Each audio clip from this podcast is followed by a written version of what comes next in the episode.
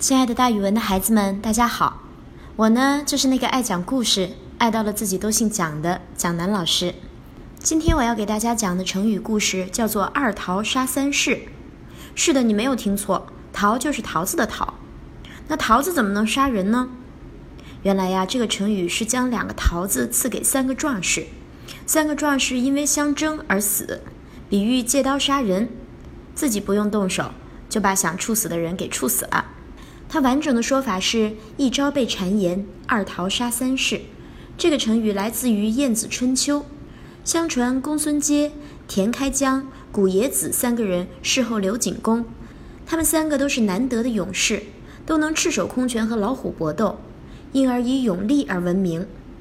有一天，晏子从他们身边经过的时候，小步快走以示敬意，但是这三个人坐在那儿根本就不起身。对晏子非常失礼，为此晏子很生气，就去见刘景公。他对刘景公说：“我听说贤能的君王蓄养的勇士，对内可以禁止暴乱，对外可以威慑敌人。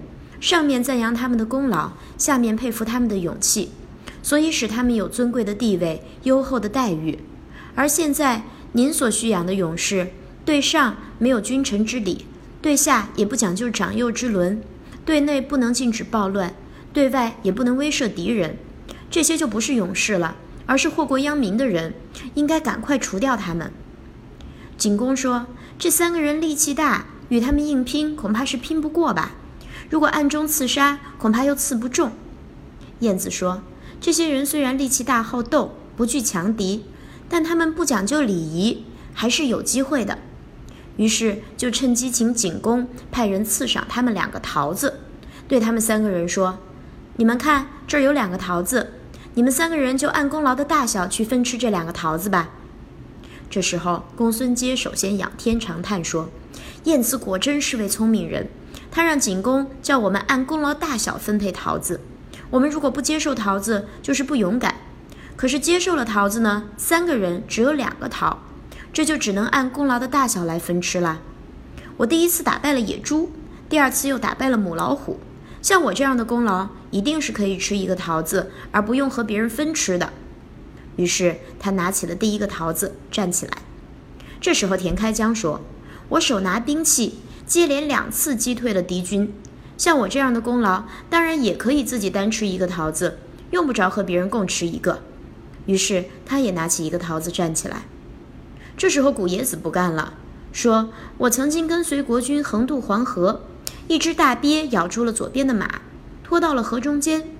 那时候我不能在水里游，只能在水里潜，顶住逆流前行百步，又顺着水流前行了九里，才抓住了那只大鳖，把它杀死了。我左手握着马的尾巴，右手提着大鳖的头，像一只仙鹤一样飞出水面。渡口上的人都惊讶极了，说。”河神出来啦！仔细一看，原来是大鳖的头。像我这样的功劳，我这样的神勇，当然也可以自己单吃一个桃子，而不能与别人共吃一个。你们两个人为什么不快点把桃子拿出来？说吧，他抽出了宝剑，站了起来。公孙接、田开疆说：“我们的勇敢赶不上您，功劳也不及您，拿桃子也不谦让，这就是贪婪呀。